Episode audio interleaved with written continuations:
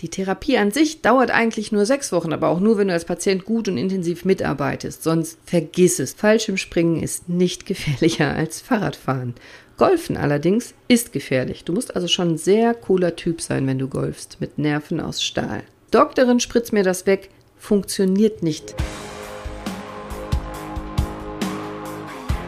Hi und herzlich willkommen. Schön, dass du da bist. Plötzlich ist Sommer. Hast du auch schon die Sonne genutzt? Hast du schon Sport gemacht? Kaum ist der erste Sonnenstrahl draußen, sind die Leute auch draußen. Ich auch übrigens. Heute geht es um eine Sportart, die 15 mal gefährlicher ist als die Sportart, die ich mache. Ich springe Fallschirm. Heute geht's ums Golfen. Im Ernst, gefährlicher? Ja. Nur einer von 500.000 Springern verunglückt tödlich. Es ist tatsächlich wahrscheinlicher, dass du beim Tanzen ums Leben kommst, als beim Fallschirmspringen. Beim Tanzen liegt die Todeswahrscheinlichkeit bei 1 zu 100.000. Jetzt sagst du wahrscheinlich, weil nur so wahnsinnig wenig Leute Fallschirm springen. Nein, das stimmt nicht. Die Statistiken sind angeglichen. Also natürlich golfen viel mehr Menschen, als dass sie Fallschirm springen. Aber wenn man die Statistiken vergleicht, und ich mag Statistiken, ich, ähm, das ist ein Fable von mir, dann kommt genau das dabei raus. Fallschirmspringen ist ungefähr so gefährlich wie Fahrradfahren. Fahrradfahren ist aus meiner Sicht keine gefährliche Sportart, ist noch nicht so eingestuft. Fallschirmspringen sollte es aber auch nicht sein. Extremsportart. Golfen ist eine Extremsportart, wenn man so will. Tatsächlich, jährlich kommen über 4500 Menschen auf Golfplätzen ums Leben. Blitzopfer. Recht häufig, tatsächlich. Häufig werden Menschen Opfer von einem Blitz, bei einem Gewitter auf Golfplätzen. Herzinfarkt ist eine ganz häufige Ursache für den Tod beim Golfen und Kartunfälle nicht zu unterschätzen. Die gigantischen Opferzahlen resultieren aber vor allem auch aus dem hohen Altersdurchschnitt beim Golfen generell. Der Altersdurchschnitt beim Springen ist niedriger, auch wenn es Springer gibt, die tatsächlich mit 60, 70 oder 80 noch springen, nicht in der hohen Anzahl wie beim Golfen. Aber Golf zählt zu den Top 10 der gefährlichsten Sportarten weltweit. Bam. Wenn du also golfst, dann hast du ein hohes Risiko und wenn du nicht beim Golfen verstirbst, was ich ja sehr hoffe, dann hast du trotzdem ein hohes Risiko für einen Golferellenbogen. darum soll es heute gehen. Die häufigste Erkrankung durch Golfen ist der Golferarm oder der Golferellenbogen. Und davon erzähle ich dir in dieser Folge und warum Fallschirmspringer auch oft einen Golferellenbogen haben, ohne zu golfen. Das erkläre ich dir am Ende der Folge. Mein Name ist Dr. Cordelia Schott. Ich bin Orthopädin seit mehr als 20 Jahren und spezialisiert auf konservative Orthopädie. Und Sehnenentzündungen, Tennisarm, Golferellenbogen, Bandscheibenvorfall, das sind genau die Sachen, die ich jeden Tag sehe und wovon ich lebe. Und in dieser heutigen Folge will ich dir gerne ein paar Punkte an die Hand geben, um dein Risiko zu mindern, einen Golferarm zu bekommen. Also, wieso bekommst du das? Was ist das überhaupt? Was musst du tun, wenn du ihn hast? Warum muss man aus einem chronischen Golferarm einen akuten machen, um ihn zu heilen? Das erkläre ich dir auch. Und wichtig, wie vermeidest du ihn am besten? Also dieses Jahr habe ich es wieder gesehen. Ich sehe das jedes Jahr. Kaum zeigt sich der erste Sonnenstrahl und es kommt wie immer überraschend für uns der Sommer, dieses Jahr auch, für mich auch, sind wir alle draußen. Besonders die Golfer. Bist du ein Golfer? Und gerade nach der Winterzeit sehe ich immer wieder dasselbe. Du warst im Winter inaktiv, vielleicht noch ein bisschen mehr als im Sommer, weil es nichts gab an Sport draußen. Du konntest nicht golfen, dann war noch die Corona-Zeit.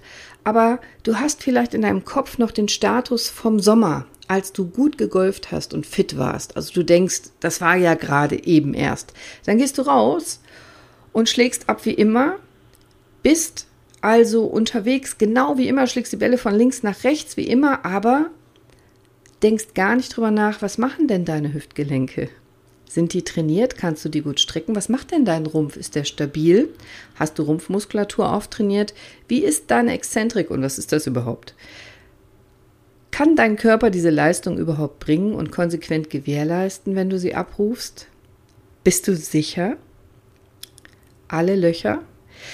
Falls nämlich nicht, reagiert meistens als erstes deine Sehne. Selbst wenn beim ersten Spielen alles gut geht. Und wenn du dann weitermachst, addieren sich Probleme auf. Und wenn du das Problem nicht beim ersten oder zweiten oder dritten Mal bekommst, dann vielleicht beim vierten Mal oder fünften Mal. Golf ist komplex. Golfen ist nicht nur Unterarmsehne. Da merkst du es nur zuerst. Vielleicht golfst du weiter und denkst, es ist Muskelkater oder hast gerade keine Zeit zum Arzt zu gehen oder hast dich angemeldet für ein Turnier oder bist in einem wichtigen Termin und machst weiter. Du spielst weiter. Vielleicht nimmst du Ibuprofen oder schmierst dir eine Salbe auf den Arm. Stimmt's? Und dann brauchst du die Adresse eines guten Orthopäden oder Physiotherapeuten. Übrigens, man sagt, gute Orthopäden gibt's gar nicht. Das wäre ein Phantasma. Aber bei diesem Moment, wo du die Adresse raussuchst, bist du schon ein paar Wochen chronifiziert in der Regel. Und das muss doch nicht sein. Rechtshänder haben übrigens oft einen Golfer-Ellenbogen links. Schon mal drüber nachgedacht? Warum? Naja, es liegt fast immer an einem schlechten Griff. Zu fest, kein Freigeben im Durchschwung und noch ein paar andere Sachen. Das Problem ist aber vor allem, dass wenn du zu uns kommst, wenn du zu einem Therapeuten kommst, bist du in der Regel bereits chronifiziert. Ein Golfer-Ellenbogen chronifiziert schon nach zwei Wochen. Die Therapie an sich dauert eigentlich nur sechs Wochen, aber auch nur, wenn du als Patient gut und intensiv mitarbeitest. Sonst vergiss es. Das gilt übrigens für den Tennisarm genauso. Wir müssen deine Crosslinks aufbrechen, exzentrisch aufbrechen. Weißt du, was das ist und interessiert dich das überhaupt? Dann erkläre ich das gerne in einer anderen Folge. Also im Prinzip muss dein Kollagengewebe neu geordnet werden, dein Bindegewebe ist durcheinander, wie, wie Zimmer aufräumen. Wenn dich das interessiert, schreib mir das, dann mache ich eine fortgeschrittenen Folge über den Golferellenbogen. Das geht jetzt hier nicht in dieser Folge. Aber vor allem geht so ein Golferellenbogen nicht einfach weg mit einer Spritze und auch nur ganz bedingt mit einer Stoßwelle. Wir Orthopäden übrigens und auch die Physiotherapeuten können Golfer-Ellenbogen-Patienten nicht besonders gut leiden. Schlimmer ist eigentlich nur noch eine Achillessehnenentzündung. Denn wir brauchen bei diesen Erkrankungen kooperative und motivierte Patienten, die durchhalten, um zu heilen. Bist du das? Wenn du nicht motiviert bist und nicht eigenverantwortlich handeln willst, weil du denkst, der Arzt muss das wegmachen, dann vergiss die Heilung. Du musst mitmachen. Ohne Eigenarbeit kriegst du eine Sehne nicht auf Dauer gesund. Du musst dich selber um deine Sehnen kümmern. Wir können dir nur zeigen, wie. Also wie genau ist denn dein Golferarm entstanden? Bist du akut oder bist du chronisch? Welche Defizite hast du überhaupt? Welche Kompensationsmechanismen oder Strategien hast du dir unbewusst angeeignet? Und wie bringt dann dein Therapeut das wieder mit dir in die richtige Bahn? Das sind so die ersten Fragen, die du dir stellen solltest. Hast du wahrscheinlich noch nie gemacht. Aber so geht aus meiner Sicht Heilung eines Golferellenbogens. Am Ende des Tages musst du trainieren. Im Endeffekt musst du immer trainieren. Aber die Frage ist, in welcher Phase bist du gerade, akut oder chronisch? Wann gehst du zum Therapeut? Welches Ziel verfolgst du beim Golfen? Also wo willst du hin im Golfsport? Und in welcher Phase verträgst du welche Belastung?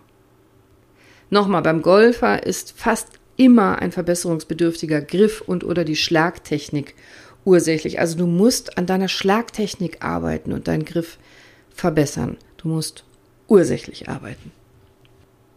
Wenn so ein Golfer-Ellenbogen-Patient zu uns kommt, dann unterscheiden wir grob in drei Gruppen.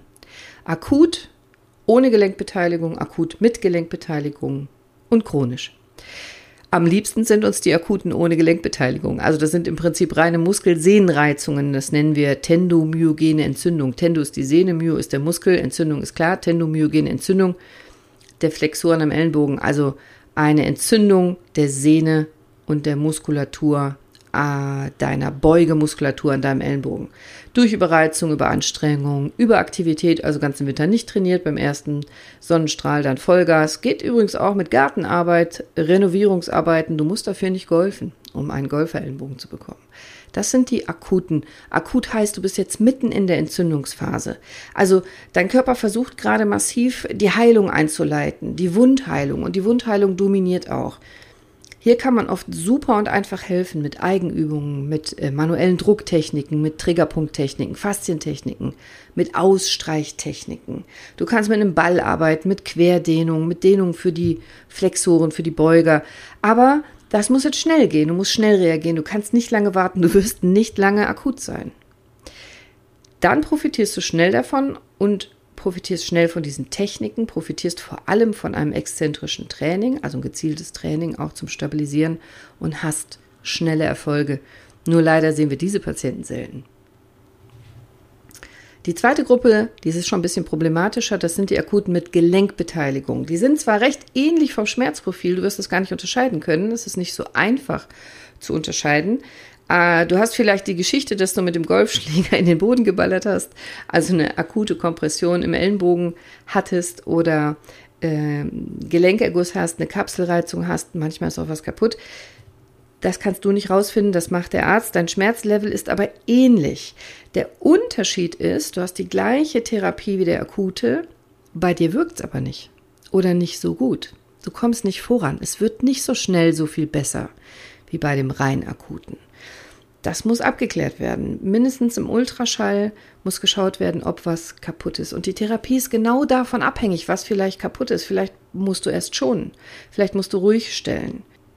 Beim normalen Golfer-Ellenbogen muss das nicht sein. Im Gegenteil, das habe ich eben erklärt. Aber wenn was kaputt ist, dann braucht der Arm Ruhe. Nicht komplett. Nicht wie bei einer Fraktur. Auch hier ist exzentrisches Training wichtig mit äh, einem Gewicht oder einer Flasche und du profitierst davon, aber bitte nicht so stark trainieren wie in der ersten Gruppe. Du kannst das selber schwer unterscheiden, habe ich gesagt. Vermutlich liegt eine Bewegungseinschränkung vor dem Gelenk. Also du kannst mal schauen, ob du einen Schlüsselgriff kannst. Tut dir das weh, wenn du einen Schlüssel schließt? Tut dir das weh, wenn du eine Flasche aufdrehst? Tut dir das weh, wenn du dich abstützt, zum Beispiel beim Liegestütz? Also hast du Schwierigkeiten bei der Beweglichkeit. Das spricht schon eher dafür, dass eine Gelenkbeteiligung vorliegt. Wenn du aber zu lange wartest, und das ist das häufigste, dann chronifizierst du. Jetzt bist du in der Patientengruppe, die wir nicht mehr so gut leiden können, weil es eine Gruppe ist, die auf unsere ganzen Bemühungen als Therapeuten nicht mehr so gut reagiert. Du reagierst nicht mehr so gut auf so strukturelle Behandlungsmethoden und auf die begleitenden Maßnahmen, weil du chronifiziert bist. Jetzt ist ganz, ganz viel passiert in deinem Gewebe und in deinem Körper. Das führt in dieser Folge zu weit. Ich mache dir gerne eine Folge für Fortgeschrittene, dann schreib mir das auf Instagram oder schreib mir eine E-Mail, wenn ich das aufnehmen soll. Wir haben so den Fachbegriff des Double Crush. Also es gibt noch ein zweites oder drittes Problem. Zum Beispiel hast du noch ein Problem in der Halswirbelsäule oder in der ersten Rippe. Du hattest ein Schleudertrauma oder deine Bandscheibe hat ein Problem. Äh, du hast periphere Probleme wie ein TH4-Syndrom, also in der Brustwirbelsäule ist ein Nerv eingeklemmt oder du hast massive Verspannungen Du bist unbeweglich in der Brustwirbelsäule, ist übrigens ein ganz, ganz häufiger Grund. Unbeweglichkeit in der Brustwirbelsäule. Vielleicht hast du auch noch nie über deine Brustwirbelsäule nachgedacht.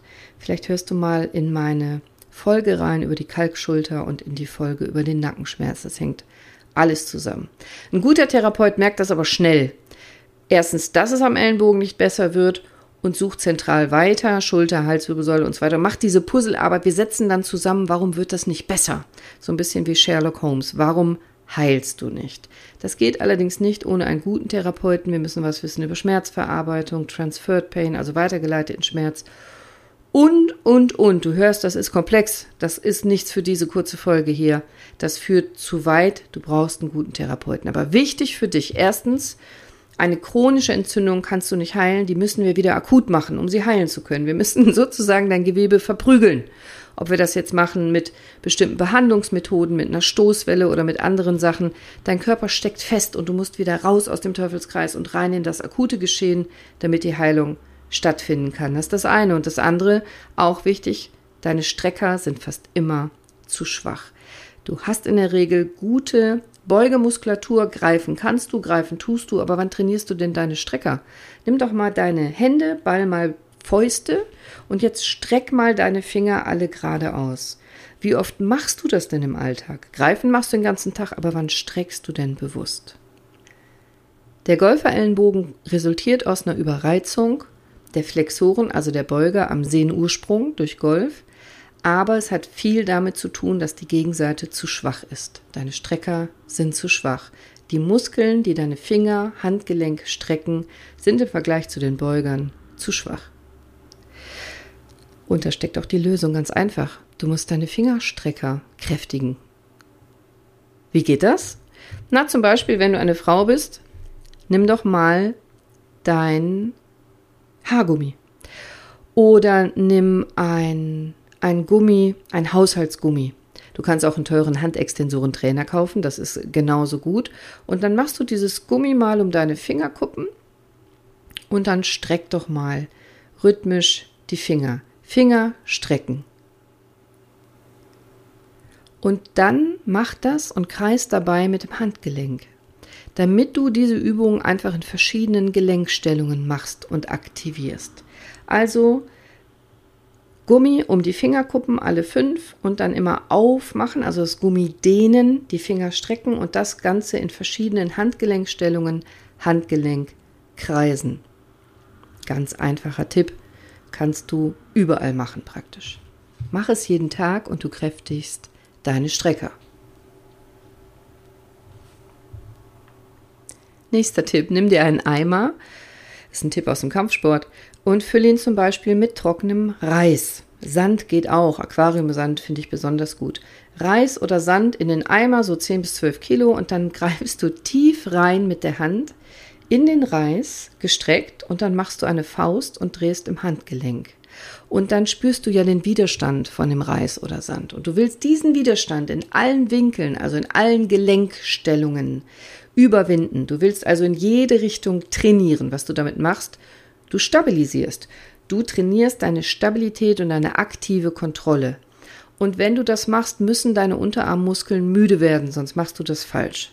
Machst du das gut und machst du das richtig, dann wirst du relativ schnell merken beim Bewegen, dass deine Unterarmmuskulatur ermüdet und du wirst auch Muskelkater haben am nächsten Tag oder am übernächsten. Also, Finger beugen, Finger strecken, Handgelenke in alle Richtungen bewegen, die Finger strecken und beugen in jeder Bewegung im Reis. Variationen sind super wichtig. Mach nicht immer dieselbe Bewegung, sondern bring so viele Variationen rein, wie du kannst. Das klingt so simpel und ist ein super effektives Training. Kannst du selber machen. Drittens, das ist aber eher für Fortgeschrittene, trainieren den Ring. Zum Beispiel Dips auf dem Handballen, das trainiert deine Extensoren. Aber mit den ersten beiden Übungen bist du schon super bedient. Du musst sie nur machen. Am besten täglich. Also, ich fasse mal die Key Learnings dieser Folge zusammen. Fallschirmspringen ist nicht gefährlicher als Fahrradfahren.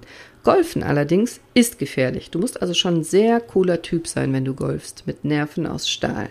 Respekt. Wenn du beim Golfen nicht vom Blitz getroffen wirst, Herzinfarkt oder einem Kart, dann hast du immer noch ein hohes Risiko, nämlich für einen Golferellenbogen. Wenn du im Winter inaktiv warst und ganz besonders jetzt in der Corona-Zeit und waren wir das nicht fast alle, dann gib jetzt nicht direkt Vollgas. Es liegt fast immer an einem zu schlechten Griff bei dir, zu fest, kein Freigeben im Durchschwung und viele andere Sachen, je nachdem, von Anfänger bis Profi variiert das natürlich, aber es liegt fast immer an deinem Griff, den musst du verbessern. Und deine Strecker sind praktisch immer zu schwach, mach was dagegen, denk an den Reißeimer. Du chronifizierst bereits nach zwei Wochen, sei bewusst, schau hin, verdräng das nicht. Wenn du in der akuten Phase kommst und was dagegen tust, dann dauert die Therapie nur wenige Wochen, sechs Wochen circa, aber du musst als Patient aktiv mitarbeiten, sonst vergiss es. Doktorin, spritz mir das weg, funktioniert nicht an dieser Stelle. Ist übrigens sowieso schwierig. Cortison spritze ich persönlich niemals an eine Sehne. Es gibt viele Studien, die belegen, dass beim Tennis und beim Golferellenbogen auch nur eine Cortisonspritze vielleicht erst eine Besserung bringt für sechs Wochen, aber danach die, Tennis, äh, die Sehnenentzündung, also der Tennisarm, der Golferarm, deutlich länger Beschwerden macht und chronifiziert. Also Finger weg vom Cortison an der Sehne, auch nicht einmal. Die Sehne kann nekrotisieren, wegfaulen, wegsterben, wenn Cortison an die Sehne kommt. Ich weiß, viele, viele Kollegen, ärztliche Kollegen golfen und kriegen jetzt wahrscheinlich die Pimpanellen, wenn sie das hören, aber ich denke mir solche Sachen nicht aus. Ich mache gern mal eine Folge über Sehnenbehandlung, aber für heute nur so viel Vorsicht mit Cortison an der Sehne. Am besten nicht. Und es löst nicht die Ursache. Es löst keine Probleme. Vielleicht kurz temporär. Die Ursache ist dein falscher Griff, deine falsche Technik, zu schlechte Technik und die Schwäche deiner Strecker im Vergleich zu deinen Beugern. Und denk unbedingt an, deine Rumpfstabilität, die wird zu schwach sein, deine Hypomobilität, also Minderbeweglichkeit in der Brustwirbelsäule, die wird vorhanden sein, wenn du einen Golferellenbogen hast. Du wirst vielleicht ein Streckdefizit in den Hüftgelenken haben, vielleicht hast du noch nie drüber nachgedacht. Also es geht immer um deine Exzentrik, was du alles strecken kannst vorne. denn das sind die häufigsten Auffälligkeiten, die sehen wir fast immer bei Golferellenbogen. Und wenn du die Dinge alle beachtest, dann wirst du das Golfen aus vollen Zügen genießen können. Was hältst du denn dann von der Idee, jetzt zu planen, jetzt im Sommer in deinem nächsten Winter gezielt zu trainieren? Plan das doch jetzt und ziehst dann auch durch. Du kannst mit speziellen Trainern oder Physiotherapeuten planen und arbeiten, die dann im Herbst deine persönlichen Defizite erfassen, also screenen und dir für den Winter ein persönliches, spezielles Trainingsprogramm zusammenstellen. Das macht nicht viel Arbeit, das kostet nicht viel Zeit, du musst es nur tun. T-U-N, tun, machen. Und bei den nächsten Sonnenstrahlen nächstes Jahr wirst du nicht bei Null beginnen. Ich habe dir noch versprochen zu erzählen, warum Fallschirmspringer oft einen Golferellenbogen haben. Das kommt vom Packen. Fallschirm zusammenfalten, nennen wir Packen. Wir müssen einen sehr großen Stoff, der ist sehr rutschig und glatt, in einen sehr, sehr kleinen Rucksack unseren Fallschirm hinten reinpacken. Und das macht Stress auch auf unsere Gelenke und auf unsere Sehnenansätze und Ursprünge. Und wir hängen, je nachdem, in welcher Position wir springen, beim Rausspringen erst ein paar Sekunden außen am Flugzeug, am liebsten in vier Kilometer Höhe, das ist ein bisschen Gegenwind, und halten uns fest, bevor wir abspringen und runter runterfallen. Und auch das überlastet gerne mal unsere Sehnenansätze. Übrigens, wenn wir uns verfliegen, landen wir am liebsten auf Golfplätzen. Die sind so schön groß. Das ist viel einfacher als in einem Stadion, wie kürzlich geschehen, mit den ganzen Aufwinden, die da passieren. Also wenn, dann Golfplatz. Super. Okay. Eine kleine Hausaufgabe noch. Vielleicht hörst du dir nach dieser Folge, wenn du einen Golferellenbogen hast, direkt meine Folge an. Entzündung ist nicht gleich Entzündung, denn da erkläre ich dir auch, was du alles durch Ernährung tun kannst, für oder gegen deine Sehnen. Schreib mir auf Instagram, wenn dir das gefallen hat. Mach mir eine ehrliche Bewertung bei iTunes, wenn du magst. Ich würde mich riesig darüber freuen. Schreib mir deine Meinung.